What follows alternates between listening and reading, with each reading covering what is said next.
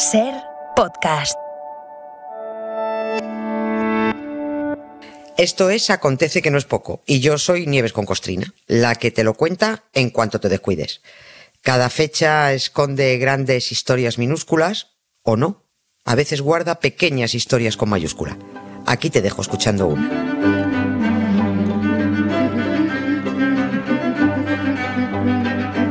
Hola Nieves, buenas tardes. Buenas tardes, Carlas. ¿Cómo estás? ¿Qué tal? ¿Vas disfrazada? Eh, pues no. Me debería, fíjate. ¿Cuándo es, ¿Cuándo es la última vez que te has disfrazado?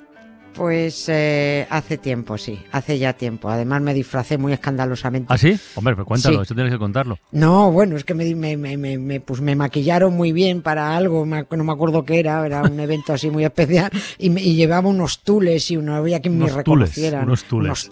unas faldas y un corsé y unas cosas así muy, muy... Es divertido, es divertido disfrazarse. Bueno, hoy es martes de carnaval, para quien no lo recuerde, por eso le preguntaba a Nieves esto del disfraz.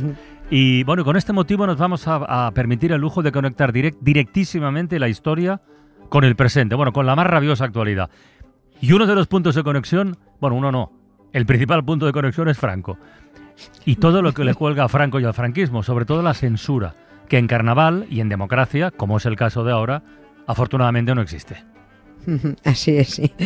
Eh, y sí, hoy es martes de carnaval y, está todo el mundo por ahí celebrándolo estupendamente, es una cosa divertidísima. Por unas tierras andan con, con plumas y lentejuelas y las carnes al aire, venga, los glúteos que se mueven. y, y, bueno, otras lo celebran con menos brilli brilli, con una estética más mamarracha, pero arreando unos mandobles a Dios, a la patria y al rey, que es que toda gloria verlo, ¿no?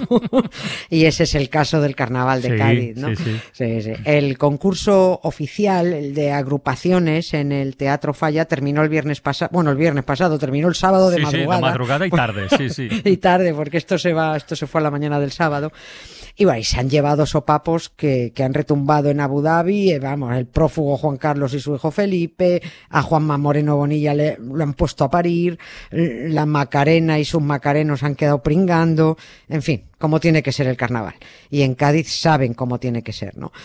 Ahora, eh, en estos días ya, ese carnaval está en la mm, calle y siguen dando mandobles adiós a la patria y al rey. No digo que más fuertes eh, que lo que se ha oído en el falla, porque lo de este año ha sido de traca, ¿no? Que es como tiene que ser el carnaval. Tiene que ser irreverente, tiene que ser desobediente y tiene que cantar las verdades, porque en otro momento te sacan el código penal con la, la estupidez de las injurias a la corona o la idiotez de las ofensas a los sentimientos religiosos, ¿no? Aquí los que mejor viven y los que menos hacen son los que más se ofenden. Siempre, ¿no? Y encima tienen el código penal de su parte. No les vamos a contar a los gaditanos lo que son y lo que significan los carnavales de Cádiz, pero sí a quien desconozca que los gaditanos van a degüello en estos días carnavalescos porque tuvieron prohibido hacerlo durante 40 mm, años. El dictador, el golpista Franco, el, ídolo de Vox y de la renegada Macarena Olona, que ahora, ahora esta mujer para disimular se mete un litro de tila en vena antes de dar entrevistas. Parece que se ha comido a la, a la Macarena también. bueno, pues este Franco prohibió el carnaval de, de, Cádiz e instaló una cosa que llamó fiestas típicas gaditanas. Mm. Y en Cádiz no hay fiestas ni hay tipismo. En Cádiz hay denuncia, hay protesta y hay rebeldía. En Cádiz hay carnaval. Sin consultas ni referéndum, sigue en vigor el mandato que en su día firmó Franco para nuevos dictadores.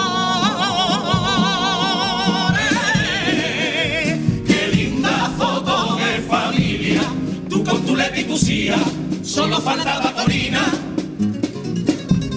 y un maletín con millones. Otro diciembre salió el muchacho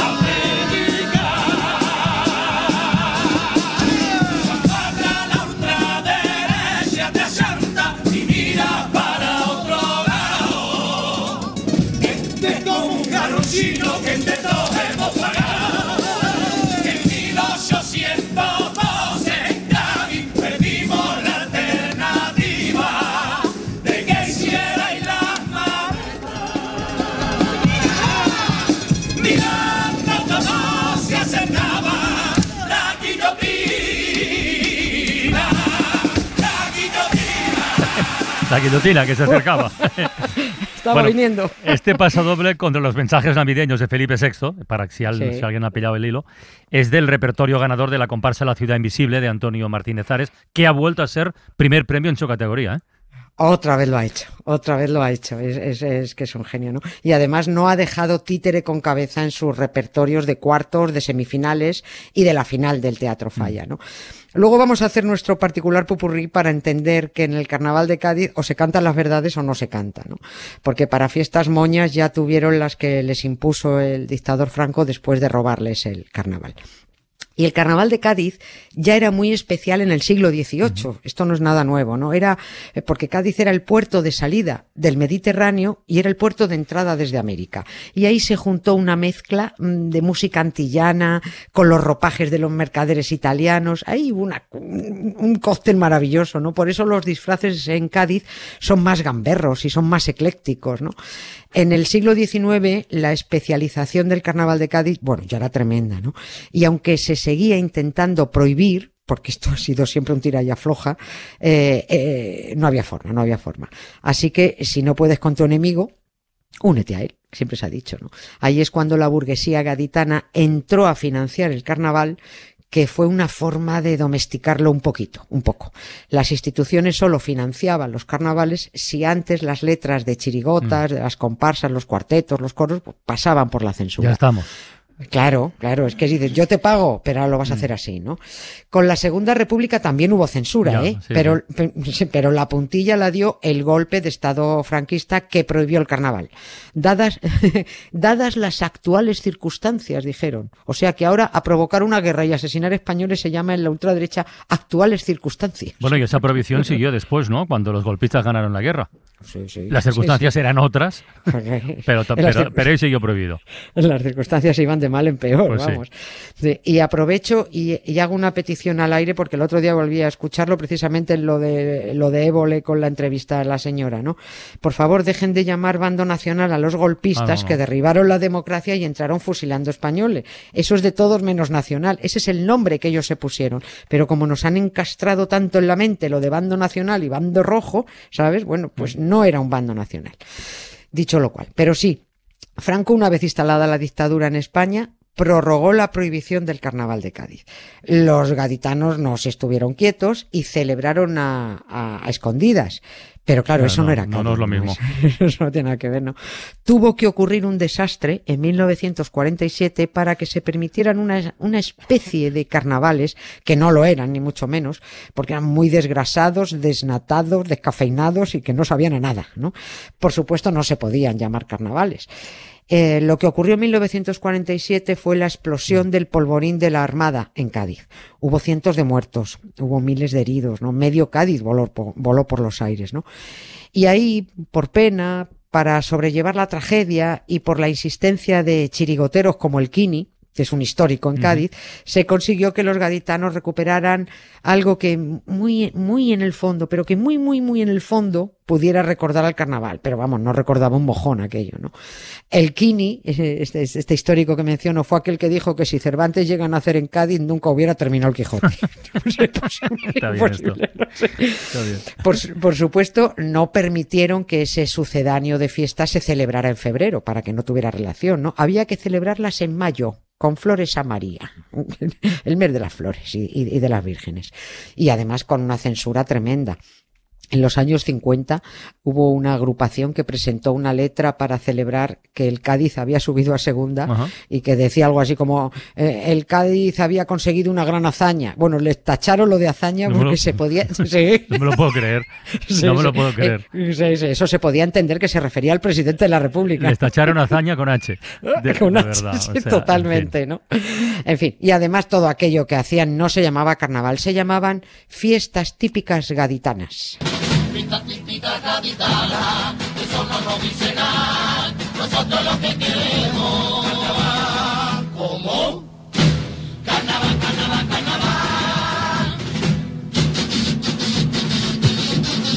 Oye, ¿y ¿cuándo, cuándo pudo recuperarse el carnaval de Cádiz para celebrarlo en, li- en libertad? Eso fue- tendría que morirse Franco, ¿no? Sí, claro, bueno, hubo, hubo que esperar un año exacto. Un año. Sí, hasta después de la muerte del bicho este, ¿no? En febrero del 76, eh, o sea, unos meses solo después de la, de, la, de la muerte del dictador, salieron algunos coros tímidamente, con muchísimo miedo aún, ¿no? Pero dispuestos ya estaban ahí metiendo pa- para recuperar el carnaval cuanto antes, con su nombre y en su fecha, ¿no? Nada de fiestas típicas gaditanas en mayo. Y aquel año, ya en noviembre del 76, ya se acabó el tipismo, porque el Pleno del Ayuntamiento de Cádiz aprobó por mayoría la vuelta del carnaval. En febrero del 77 ya a tomar vientos las fiestas típicas gaditanas y Cádiz recuperó, recuperó el carnaval. Cuando volvió la fiesta, los españoles estaban tan perdidos en lo que era eso, que bueno, que Televisión Española dedicó un informe semanal para explicar Anda. qué eran los carnavales de Cádiz, es que, no- que nadie entendía, eso era muy difícil encontrarte con eso y decir, pero esto de qué va, ¿no? Habían pasado 40 años, ¿no? En aquel eh, 1977 estuvieron todavía modositos, pero bueno, se acabó. En el carnaval de Cádiz ya nadie se libra y ganan Ganan los más valientes, no ganan los más graciosos, ¿eh? Ganan las mejores letras, el mejor cante, el mejor toque, la mejor afinación, por supuesto, los mejores disfraces, los tipos que llaman, ¿no? Ahí todo suma. Y ya que ha ganado otra vez Martínez Ares en comparsas, mmm, vamos a montarnos nosotros un popurrí con los guantazos que ha soltado a todo el que se lo merece en esos repertorios de cuartos, de semifinales y la final en el concurso de agrupaciones. Ha repartido al rey, a la Macarena, ha ido contra la violencia machista, contra el propio Cádiz y contra el maltrato a los ancianos, ¿no? Eh, hemos escuchado al principio el final del paso doble del rey y el que viene es el final del guantazo a la Macarena y los macarenos que ya pusimos el otro día Sí. por haber honrado al asesino Keipo de Llano en vez de respetar a sus asesinados. Lo pusimos antes de saber que iban a ganar.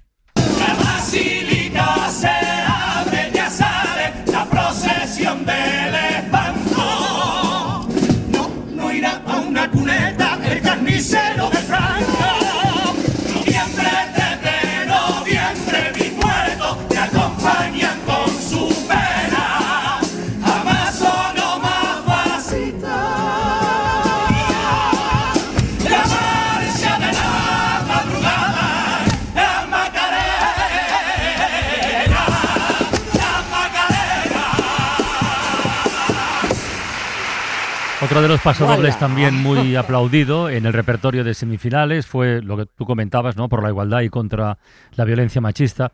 Habla de un padre que le está contando un cuento a su hija pequeña y el miedo a que ésta crezca. La cosita de la casa la hacía con su padre, que la guarda en la llave.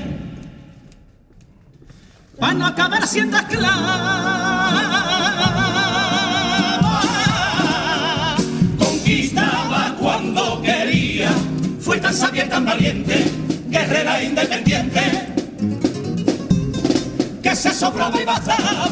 Su cuerpo el templo de su placer, su voluntad. Este cuento se ha acabado, ya tarde, mañana hay que ir al si es cielo mío que.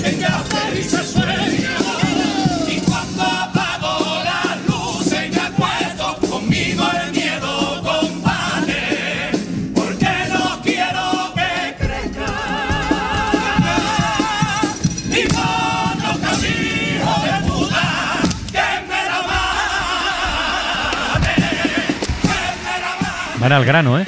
Joder, eh, perdón. Sí, sí, sí. Bueno, bueno. Sí, sí, es impresionante. ¿eh? Ta- Tampoco evitan, ¿eh? Tampoco porque nunca, eh, no- nunca se escaquean de lo suyo, no, no evitan meterse con su ciudad y con las eh, malas decisiones de los gaditanos, ¿no? Lo de sacrificar la ciudad y ponerla al servicio del turismo más cutre y depredador está pasando en todas partes y está pasando factura, ¿no? Este paso doble sonó en el repertorio de la gran final.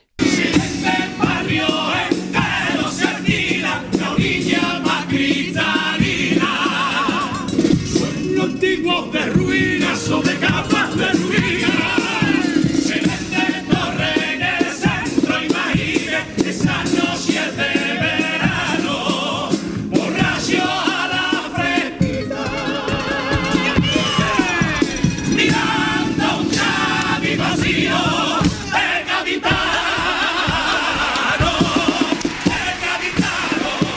Bueno, si todo esto ha sido parte del carnaval oficial, eh, que si ya sueltan sopapos a dos manos desde un teatro en la calle, las chirigotas Sí. oficiales, a cuatro manos también, para que no todo sea Cádiz, vamos con la chirigota callejera ilegal de los alarmistas de Rota. Ese sitio tan querido por Benjamín Prado y que tanto ha paseado Almudena Grandes. Es una familia monárquica, llena de seres anárquicos. Un calvo con bofetito les dio poder infinito. El campechano dejó al preparado, la hacía los nietos, también la han liado. Bribone a las mazmorras, allí debían de estar.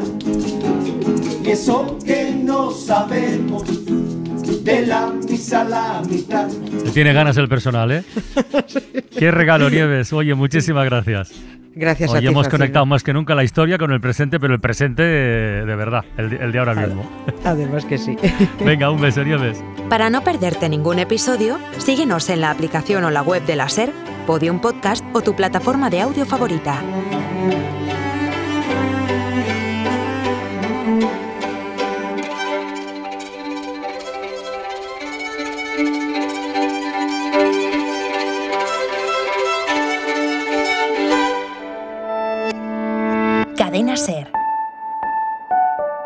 La radio.